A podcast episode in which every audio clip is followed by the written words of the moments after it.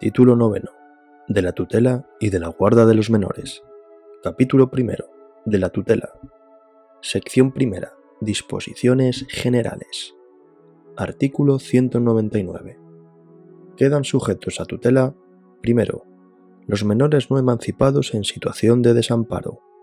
Segundo, los menores no emancipados no sujetos a patria potestad. Artículo 200. Las funciones tutelares constituyen un deber, se ejercerán en beneficio del tutelado y estarán bajo la salvaguarda de la autoridad judicial. Las medidas y disposiciones previstas en el artículo 158 podrán ser acordadas también por la autoridad judicial en todos los supuestos de tutela de menores, en cuanto lo requiera el interés de estos. Si se tratara de menores que estén bajo la tutela de una entidad pública, estas medidas solo podrán ser acordadas por la autoridad judicial de oficio o instancia de dicha entidad, del Ministerio Fiscal o del propio menor.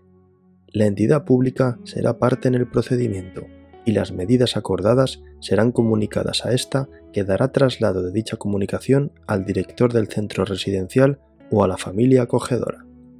Artículo 201 los progenitores podrán en testamento o documento público notarial designar tutor, establecer órganos de fiscalización de la tutela, así como designar las personas que hayan de integrarlos u ordenar cualquier otra disposición sobre la persona o bienes de sus hijos menores.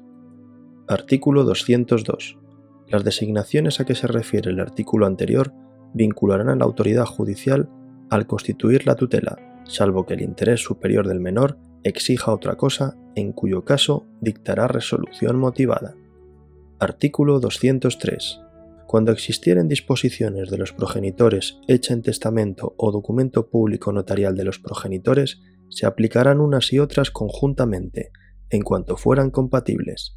De no serlo, se adoptarán por la autoridad judicial, en decisión motivada, las que considere más convenientes para el interés superior del menor. Artículo 204 serán ineficaces las disposiciones hechas en testamento o documento público notarial sobre la tutela si en el momento de adoptarlas el disponente hubiese sido privado de la patria potestad. Artículo 205.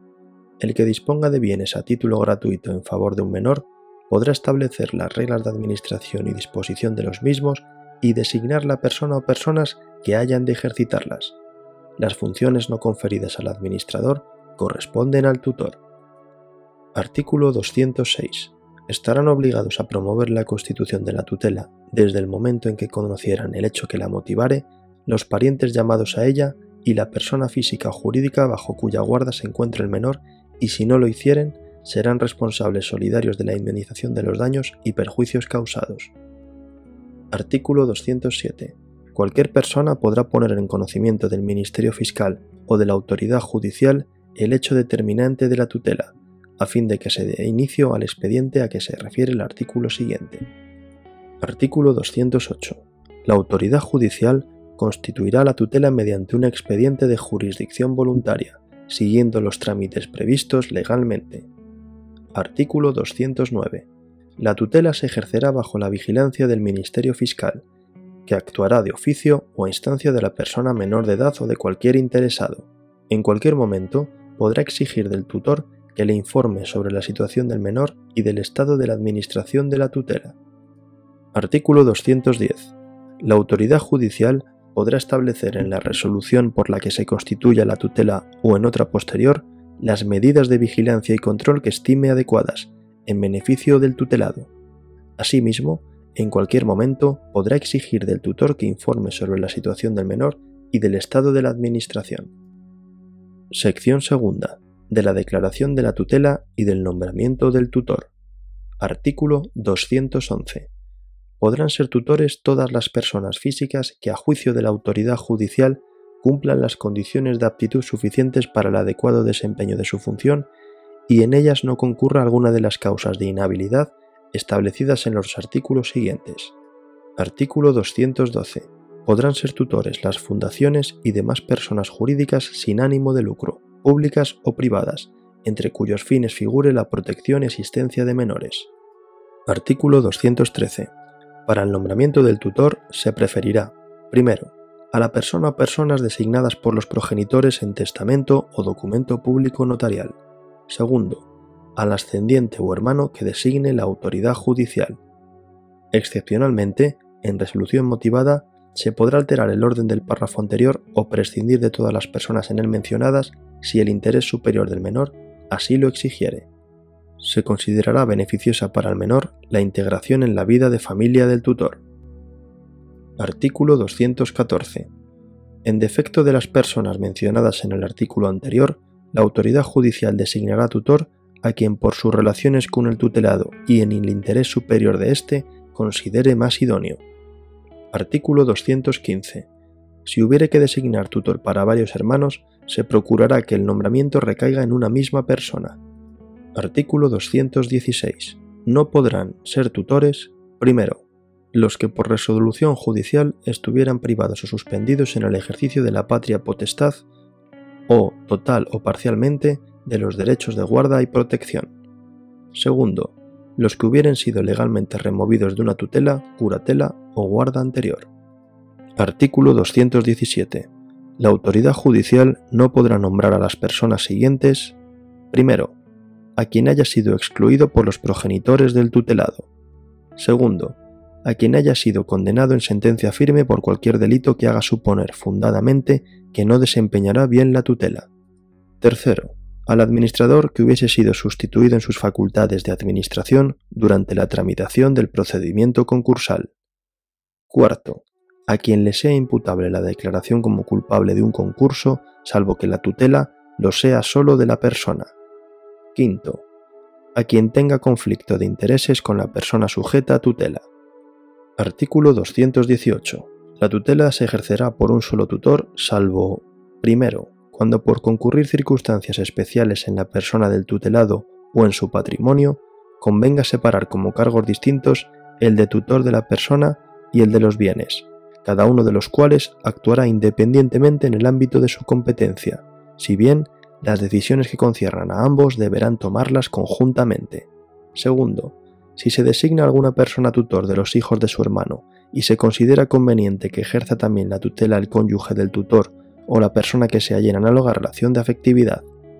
Tercero, cuando los progenitores del tutelado hayan designado en testamento o documento público notarial más de un tutor para que ejerzan la tutela conjuntamente. Artículo 219. En el caso del numeral tercero del artículo anterior, si los progenitores lo hubieren dispuesto de modo expreso, se podrá resolver, al efectuar el nombramiento de tutores, que éstos puedan ejercitar las facultades de la tutela con carácter solidario. De no mediar tal clase de nombramiento y sin perjuicio de lo dispuesto en el numeral primero del artículo anterior, las facultades de la tutela encomendadas a varios tutores habrán de ser ejercitadas por estos conjuntamente, pero valdrá lo que se haga con el acuerdo del mayor número. A falta de tal acuerdo, la autoridad judicial, después de oír a los tutores y al tutelado, si tuviere suficiente madurez, resolverá sin ulterior recurso lo que estime conveniente. Para el caso de que los desacuerdos fueran reiterados y entorpeciesen gravemente el ejercicio de la tutela, podrá la autoridad judicial reorganizar su funcionamiento e incluso nombrar nuevo tutor. Artículo 220. Si los tutores tuvieran sus facultades atribuidas conjuntamente y hubiera incompatibilidad u oposición de intereses en alguno de ellos para un acto o contrato, podrá éste ser realizado por el otro tutor o de ser varios por lo demás en forma conjunta. Artículo 221. En los casos de que por cualquier causa cese alguno de los tutores, la tutela subsistirá con los restantes a no ser que al hacer el nombramiento se hubiera dispuesto otra cosa de modo expreso. Artículo 222. La tutela de los menores que se encuentren en situación de desamparo corresponderá por Ministerio de la Ley a la entidad pública a la que en el respectivo territorio está encomendada la protección de menores. No obstante, se procederá al nombramiento de tutor conforme a las reglas ordinarias cuando existan personas físicas que por sus relaciones con el menor o por otras circunstancias puedan asumir la tutela en interés de éste. En el supuesto del párrafo anterior, previamente a la designación judicial de tutor, o en la misma resolución deberá acordarse la suspensión o la privación de la patria potestad o la remoción del tutor en su caso. Estarán legitimados para ejercer las acciones de privación de patria potestad, promover la remoción del tutor y solicitar el nombramiento de tutor de los menores en situación de desamparo, el Ministerio Fiscal, la entidad pública y los llamados al ejercicio de la tutela. Artículo 223. Las causas y procedimientos de remoción y excusa de la tutela serán los mismos que los establecidos para la curatela. La autoridad judicial podrá decretar la remoción a solicitud de la persona menor de edad si tuviere suficiente madurez. En todo caso, será tenida en cuenta su opinión y se le dará audiencia si fuere mayor de 12 años. Declarada la remoción, se procederá al nombramiento de nuevo tutor en la forma establecida en este código. Sección tercera del ejercicio de la tutela. Artículo 224. Serán aplicables a la tutela con carácter supletorio las normas de la curatela. Artículo 225. El tutor es el representante del menor, salvo para aquellos actos que éste pueda realizar por sí solo o para los que únicamente precise asistencia. Artículo 226. Se prohíbe al tutor, primero, recibir liberalidades del tutelado o de sus causavinientes, mientras no se haya aprobado definitivamente su gestión. Segundo, representar al tutelado cuando en el mismo acto intervenga en nombre propio o de un tercero y existiera conflicto de intereses. Tercero, adquirir por título oneroso bienes del tutelado o transmitirle por su parte bienes por igual título. Artículo 227. Los tutores ejercerán su cargo en interés del menor, de acuerdo con su personalidad y con respeto a sus derechos. Cuando sea necesario para el ejercicio de la tutela, podrán recabar el auxilio de la autoridad. Artículo 228. El tutor está obligado a velar por el tutelado y, en particular, primero, a velar por él y a procurarle alimentos. Segundo, a educar al menor y procurarle una formación integral. Tercero, a promover su mejor inserción en la sociedad. Cuarto, a administrar el patrimonio del menor con la diligencia debida. Quinto, a informar a la autoridad judicial anualmente sobre la situación del menor y a rendirle cuenta anual de su administración. Sexto, a oír al menor antes de adoptar decisiones que le afecten. Artículo 229. El tutor tiene derecho a una retribución, siempre que el patrimonio del menor lo permita, así como al reembolso de los gastos justificados, cantidades que serán satisfechas con cargo a dicho patrimonio. Salvo que los progenitores hubieran establecido otra cosa y sin perjuicio de que dichas previsiones puedan modificarse por la autoridad judicial si lo estimase conveniente para el interés del menor, corresponde a la autoridad judicial fijar su importe y el modo de percibirla, para lo cual tendrá en cuenta el trabajo a realizar y el valor y la rentabilidad de los bienes. Podrá también establecerse que el tutor haga suyos los frutos de los bienes del tutelado a cambio de prestarle alimentos, si así lo hubieran dispuesto los progenitores. La autoridad judicial podrá dejar sin efecto esta previsión o establecerla aún cuando nada hubiesen dispuesto los progenitores si lo estimase conveniente para el interés del menor. Artículo 230. La persona que en el ejercicio de una función tutelar sufra daños y perjuicios sin culpa por su parte, tendrá derecho a la indemnización de estos con cargo a los bienes del tutelado, de no poder obtener por otro medio su resarcimiento. Sección cuarta. De la extinción de la tutela y de la rendición final de cuentas. Artículo 231. La tutela se extingue. Primero, por la mayoría de edad, emancipación o concesión del beneficio de la mayoría de edad al menor.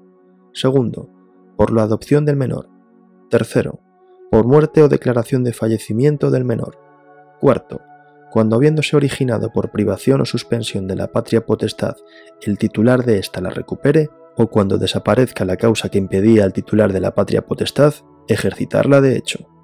Artículo 232. El tutor, sin perjuicio de la obligación de rendición anual de cuentas al cesar en sus funciones, deberá rendir ante la autoridad judicial la cuenta general justificada de su administración en el plazo de tres meses, prorrogables por el tiempo que fuere necesario si concurre justa causa. La acción para exigir la rendición de esta cuenta prescribe a los cinco años contados desde la terminación del plazo establecido para efectuarla.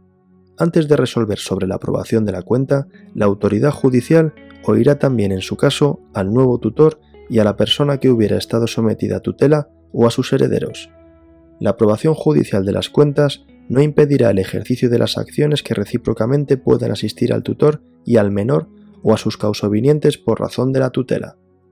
Artículo 233. Los gastos necesarios de la rendición de cuentas serán a cargo del patrimonio de quien estuvo sometido a tutela. El saldo de la cuenta general devengará el interés general a favor o en contra del tutor. Si el saldo es a favor del tutor, el interés legal se devengará desde el requerimiento para el pago, previa restitución de los bienes a su titular. Si es en contra del tutor, devengará el interés legal una vez transcurridos los tres meses siguientes a la aprobación de la cuenta. Artículo 234. El tutor responderá de los daños que hubiese causado el menor por su culpa o negligencia. La acción para reclamar esta responsabilidad prescribe a los tres años contados desde la rendición final de cuentas. Capítulo 2. Del Defensor Judicial del Menor. Artículo 235. Se nombrará un defensor judicial del menor en los casos siguientes. Primero, cuando en algún asunto exista conflicto de intereses entre los menores y sus representantes legales, salvo en los casos en que la ley prevea otra forma de salvarlo. Segundo, cuando por cualquier causa el tutor no desempeñare sus funciones hasta que cese la causa determinante o se designe otra persona. Tercero, cuando el menor emancipado requiere el complemento de capacidad previsto en los artículos 247 y 248 y a quienes corresponda prestarlo no puedan hacerlo o existan con ellos conflicto de intereses. Artículo 236. Serán aplicables al defensor judicial del menor las normas del defensor judicial de las personas con discapacidad. El defensor judicial del menor ejercerá su cargo en interés del menor de acuerdo con su personalidad y con respeto a sus derechos. Capítulo 3. De la guarda de hecho del menor. Artículo 237. 1. Cuando la autoridad judicial tenga conocimiento de la existencia de un guardador de hecho, podrá requerirle para que informe de la situación de la persona y los bienes del menor y de su actuación en relación con los mismos, pudiendo establecer las medidas de control y vigilancia que considere oportunas. Cautelarmente, mientras se mantenga la situación de guarda de hecho y hasta que se constituya la medida de protección adecuada, si procediera, se podrán otorgar judicialmente facultades tutelares a los guardadores. Igualmente, se podrá constituir un acogimiento temporal siendo acogedores los guardadores. 2. Procederá la declaración de situación de desamparo de los menores cuando además de esta circunstancia se den los presupuestos objetivos de falta de asistencia contemplados en el artículo 172.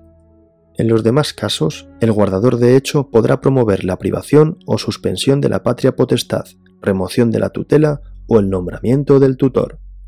Artículo 238. Serán aplicables a la guarda de hecho del menor con carácter supletorio las normas de la guarda de hecho de las personas con discapacidad.